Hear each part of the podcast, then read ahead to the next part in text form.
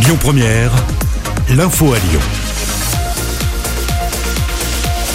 Lyon est dans le Rhône en ce samedi. On va tout de suite commencer par la circulation. Un week-end particulier, la journée est classée orange dans le sens des départs. Donc soyez prudents et sachez qu'elle sera également classée orange dans le sens des départs. euh, Ce sera lundi, jour férié. Le ministre des Solidarités et de la Santé était à Lyon. Hier vendredi, il s'est rendu à l'hôpital Édouard Herriot pour évoquer notamment le grand chantier prévu sur ce site, un projet euh, auquel l'État apportera une aide financière. Écoutez le ministre de la Santé. C'est un projet qui va coûter plus de 150 millions d'euros. Et c'est un projet qui pourra être financé.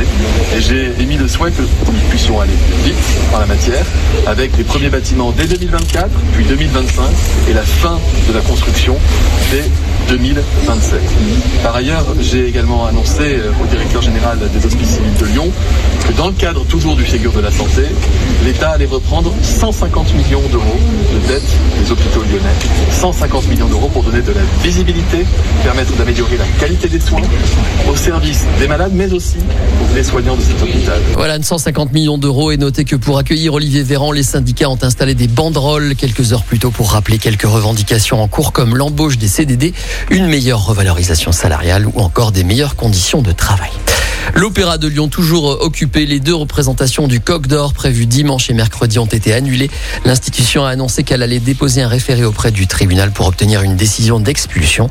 Il y a quelques jours pourtant, en conférence de presse, l'adjointe au maire de Lyon chargée de la culture, Nathalie Perrin-Gilbert, avait expliqué la position de la ville sur cette occupation et surtout parlé de négociations. Écoutez. Je partage euh, et nous partageons un certain nombre de ces revendications, mais nous partageons aussi une revendication qui nous semblait importante au début, qui était la réouverture des lieux culturels et le redémarrage de la vie culturelle. Ce que nous avons proposé à, ce collectif, c'est de leur proposer un lieu de, travail où ils peuvent continuer à se, réunir, à monter un certain nombre de, projets, à réfléchir ensemble, à, porter des propositions ensemble, qu'ils puissent tenir des assemblées générales euh, dans des lieux euh, grand public que nous aurions pu mettre à, disposition, des prises de parole aussi euh, en amont de, certains spectacles. Et je pense que des directeurs et des directrices ici seraient tout à fait partants à ce que des prises de parole puissent être faites euh, par, ce collectif. Le dialogue n'est pas coupé euh, et j'espère qu'on arrivera euh, à trouver une, une, solution par le haut. L'audience est donc prévue jeudi prochain. Direction le 5e arrondissement de Lyon, l'ancien candidat LRM au municipal,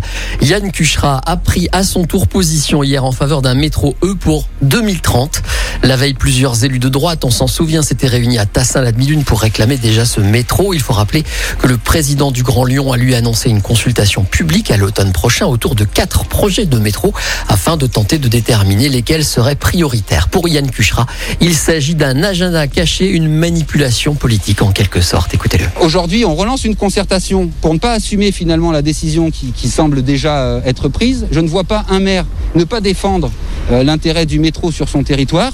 Et donc c'est normal que chacun se mobilise. Et comme c'est des maires de sensibilité de droite ou du centre, qui ne touchent pas vraiment euh, leur électorat, c'est plus facile pour eux euh, de renvoyer chacun à leur euh, responsabilité. Et peut-être même de dire, après la concertation, que chaque maire est irresponsable et que donc du coup ils feront pas de métro, ou alors qu'ils programmeront un plan métro ultérieur euh, dans un autre mandat qui ne les concernera pas. Yann Cuchera qui promet que cette démarche n'est pas politique et partisane et qui appelle les habitants de l'Ouest, donc lyonnais, à manifester leur intérêt pour ce métro dès 2030. Un mot de football, le FC Villefranche-Beaujolais se déplace sur la pelouse de Niort ce samedi soir dans le cadre du barrage retour d'accession à la Ligue 2. Les Tigres ont en effet déjà un pied en deuxième division après le match aller. Ils s'étaient imposés 3 à 1. Début de cette rencontre historique pour ce club à 20h45. Le reste de l'actualité en français dans le monde, c'est tout de suite avec Florian Lafont. Bonjour Florian. Écoutez votre radio Lyon Première en direct sur l'application Lyon Première, lyonpremière.fr et bien sûr à Lyon sur 90.2 FM et en DAB+. Lyon Première